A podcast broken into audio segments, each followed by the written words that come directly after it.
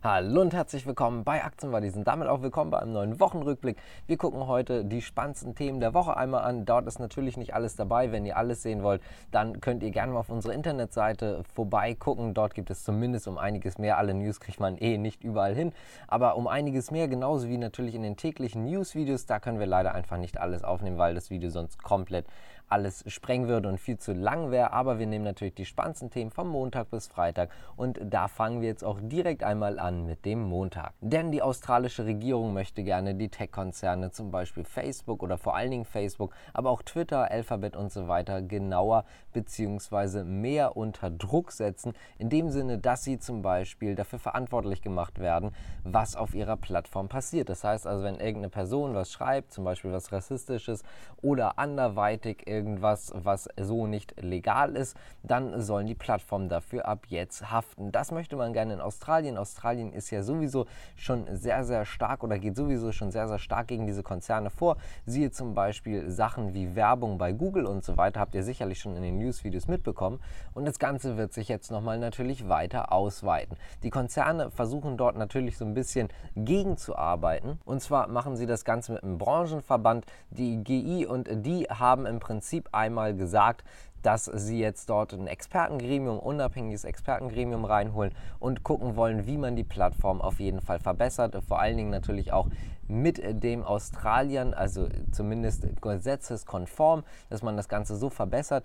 Experten sehen das Ganze so ein bisschen anders, weil die sagen, diese Verband, dieser Branchenverband, das ist nichts weiter als im Prinzip ein Witz, beziehungsweise nichts weiter als letztendlich einfach nur so ein PR-Gag von Facebook und so weiter, weil die halt gerade sehr, sehr negativ in den News stehen und deswegen versucht man dort gerade so ein bisschen gegen anzugehen und das Ganze einfach etwas positiver darzustellen, als es halt ist. Dementsprechend gibt es die eine Seite, die halt versucht, dort so ein bisschen, ich sag mal, zu überzeugen, dass man das Beste versucht und die anderen, die sagen, das ist ein absoluter PR-Gag und das wird gar nichts bringen. Denn man muss sagen, bei diesem Branchen Branchenverband. Was dort dann auch passiert, ist alles nicht verpflichtend. Das heißt also, wirkliche Strafen wird es dann von denen aus zumindest nicht geben. Kommen wir mal zu Teamviewer. Die sind nämlich richtig stark abgestraft worden. Man muss sagen, Teamviewer ist jetzt die letzten Monate eigentlich seit dem Börsengang nicht gut gelaufen. Wenn wir uns jetzt mal den Chart aktuell angucken, absolutes Tief. Jetzt gerade vielleicht nicht mehr, aber zumindest war es zum Dienstag so. Und es ist so, dass wir dort auch einige Abstufungen gesehen haben. Abstufungen im Sinne von Expertenmeinungen bzw. Analysten und Banken, die halt dementsprechend die Kursziele abstufen. Und viele haben tatsächlich jetzt zum Verkauf geraten geraten. Zum Beispiel Morgan Stanley hat das Kursziel von 48 Euro auf 18,50 Euro gesenkt und die Deutsche Bank hat zum Beispiel auch eine Verkaufsempfehlung ausgesprochen mit einem Kursziel von 16,50 Euro. Das Problem, was die Experten gerade sehen, ist einfach, dass man eine große Konkurrenz hat, auf der anderen Seite hohe Kosten und auch einfach gerade viele Risiken. Zum Beispiel der Ausblick über die nächste Zeit wurde ziemlich drastisch nach unten gesenkt und selbst dort ist man sich gerade nicht sicher, dass man diesen Ausblick auch erreichen kann, zumindest von Analystenseite aus. Deswegen TeamViewer aktuell unter Druck. Und damit kommen wir jetzt zu einem Thema, was so ein bisschen nicht nur Dienstag, sondern auch äh, zum Beispiel am Freitag drangekommen ist. Und zwar China Evergrande bzw. die chinesische Regierung. Und zwar ist es so, dass China Evergrande wieder Anleihen am Dienstag nicht zahlen konnte. Das heißt also von Offshore-Anleihen konnten sie die Zinsen schlichtweg nicht zahlen oder haben sie nicht gezahlt, haben das Ganze einfach verstreichen lassen. Da muss man sagen, das war so ein bisschen voraussehbar, weil China Evergrande schon gesagt hatte, der einheimische Markt ist einfach der wichtigste und alles, was Offshore ist, also im Prinzip im Ausland, ist einfach nicht ganz so wichtig. Deswegen werden erstmal primär die eigenen Anleihen zurückgezahlt, die halt auch in China gehandelt werden. Und das ist natürlich so ein bisschen negativ, vor allen Dingen für ausländische Investoren. Jetzt ist es nochmal ein bisschen weitergegangen, weil auch andere Konzerne zum Beispiel unter Druck gekommen sind. Als Beispiel Fantasia, aber auch andere Immobilienkonzerne, die auch aktuell nicht zahlen können, weil sie extreme Probleme haben. Und jetzt tatsächlich so, dass am Freitag ein Bericht rumgegangen ist, dass die chinesische Regierung ein paar Großbanken darauf angewiesen hat oder nicht darauf, sondern angewiesen hat, die Kreditvergabe wieder zu erleichtern. Das ist ja so einer dieser großen Punkte gewesen, weswegen diese Immobilienkonzerne ja so unter Druck gekommen sind, weil sie schwerer neue Kredite kommen. Und das möchte die chinesische Regierung jetzt erstmal ganz zumindest kurzfristig ändern, dass man wieder leichter an Kredite kommt, ganz einfach deswegen, weil man sonst einfach sehr, sehr schwer an die Kredite kommt und das Ganze jetzt so einen Dominoeffekt dann bringen könnte, dass jetzt sehr, sehr viel zusammenklappt und das möchte man natürlich verhindern. Ich habe ja gerade eben schon mal über Rassismus gesprochen. Bei Tesla gab es natürlich auch Rassismus, beziehungsweise gibt es, aber dort wurde jetzt tatsächlich eine Strafe ausgesprochen. Es gab jemanden, der sich beschwert hat, und zwar gerade vor allen Dingen für die Jahre 2015 und 2016. Dort hat Tesla auch nochmal gesagt, dass dort nicht alles optimal gelaufen ist, dass es dort wirklich auch nicht gut war. Und da wurde Tesla jetzt zu einer Strafe von 137 Millionen US-Dollar verdonnert. Es ist aber so, dass Tesla dann natürlich nicht so d'accord mit ist. Sie haben gesagt, wie ich gerade schon erwähnt erwähnt hatte, es ist nicht gut gelaufen. Allerdings wirft man dem Mitarbeiter auch vor, der kam über eine Leiharbeitsfirma, wurde dann allerdings nicht übernommen, dass er nur diese Anklage im Prinzip aufgestellt hat, weil er halt dementsprechend nicht übernommen wurde. Kommen wir mal zum Mittwoch und zwar zu Louis Vuitton. Die haben nämlich Zahlen vorgestellt und die sind tatsächlich besser als Analysten erwartet hatten. 15,51 Milliarden Euro Umsatz hat man gemacht. Erwartet wurden eigentlich nur 15,38 Milliarden Euro Umsatz. Heißt also, dort ist man sehr, sehr positiv gewesen. Aber auch beim Gewinn, die Aktie bzw. beim generellen Gewinn, konnte man überzeugen. Vor allen Dingen das Geschäft im Mode- und Lederwaren konnte extrem wachsen um 38 Prozent. Und zwar im Gegensatz zum dritten Quartal im Vorkrisenniveau Niveau, also noch im dritten Quartal 2019.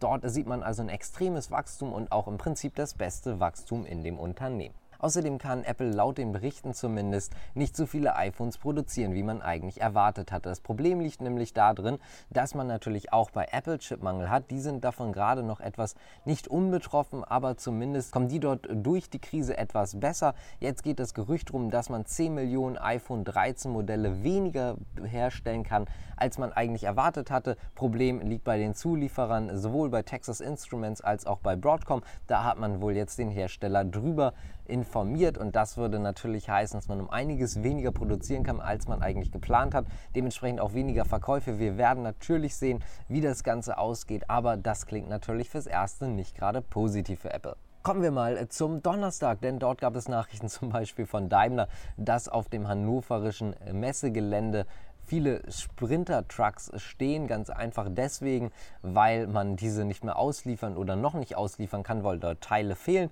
Vor allen Dingen auch hier wieder Stichwort Chipmangel, heißt also auch dort kann man gerade wieder nicht ausliefern. Ganz einfach deswegen, weil man die letzten Teile nicht hat.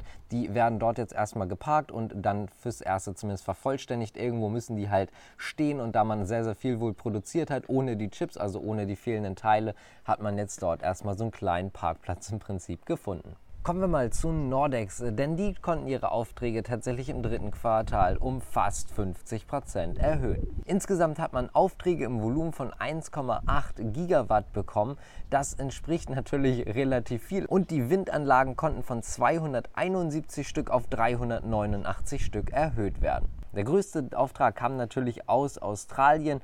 Dort muss man auch sagen, es gab natürlich viele andere Aufträge, auch aus der Türkei, aus der Ukraine, aus Frankreich, aus Deutschland und so weiter und so fort. Insgesamt hat Nordex also ein sehr, sehr positives Quartal gehabt und die Auftragsbücher sind nicht gerade schlecht gefüllt. Das heißt also, man guckt auch hier sehr, sehr gut oder sehr, sehr positiv in die Zukunft. Dort muss man sagen, letztendlich ist es so, dass es sehr, sehr viele negative News jetzt auch in letzter Zeit zu Nordex gab. Zum Beispiel die abgebrannte Windanlage, die, die gebrochen ist und so weiter und so fort. Letztendlich haben wir hier jetzt aber mal wieder einen kleinen positiven Punkt. Außerdem hat TSMC am Donnerstag die Zahlen vorgestellt. Was daran jetzt eigentlich wirklich interessant war, war natürlich einmal ein sehr, sehr starkes Quartal, sehr gut gelaufen bei TSMC, war zu erwarten, ganz einfach wegen dem Chipmangel. Aber was interessant ist, ist, man möchte ja 100 Milliarden innerhalb der nächsten Jahre investieren, also 21, 22 und 23. 30 Milliarden, also ungefähr, oder 33 Milliarden pro Jahr. Und es ist so, dass man die ersten 30 Milliarden jetzt im Prinzip für eine Chipfabrik in Japan ausgeben möchte. Das heißt also, dort wird jetzt richtig investiert,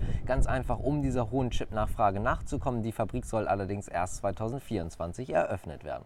Und damit kommen wir auch schon zum Freitag, denn der Freitag war eigentlich auch sehr, sehr geprägt vom Chipmangel. Sowohl bei Toyota als auch zum Beispiel bei Porsche, denn Porsche konnte weniger Fahrzeuge verkaufen und auch produzieren als in den ersten sechs Monaten. Wir haben dort einen kleinen Rückgang von den verkauften Fahrzeugen. Was heißt klein? Doch irgendwo ein größere mit 14,8 Prozent. Es ist so, dass die Auftragsbücher aber trotzdem sehr, sehr gut gefüllt sind. Das heißt also, man guckt auch hier sehr, sehr positiv in diesen Jahresendspurt im Prinzip und hofft natürlich auf das Rekord Quartal oder den Rekord, den man sich ja schon vorgestellt hat. Es ist tatsächlich aber auch so, was auch sehr interessant ist, dass der Hauptmarkt China nicht ganz so gut gelaufen ist, wie man sich das Ganze jetzt erhofft hatte. aber trotzdem besser tatsächlich als der Durchschnitt. Denn in China ist der Absatz um 9% zurückgegangen, wie gesagt knapp 15% weltweit. Das heißt also, dort war man sogar noch im besseren Bereich, aber insgesamt ist es so, dass man von Anfang an des Jahres, also in den ersten neun Monaten, 11% mehr Fahrzeuge in China verkaufen konnte als noch in den ersten neun Monaten im letzten Jahr.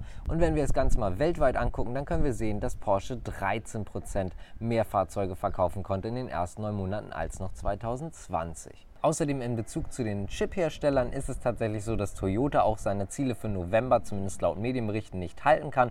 850 bis 900.000 Fahrzeuge kann man jetzt wohl im November herstellen.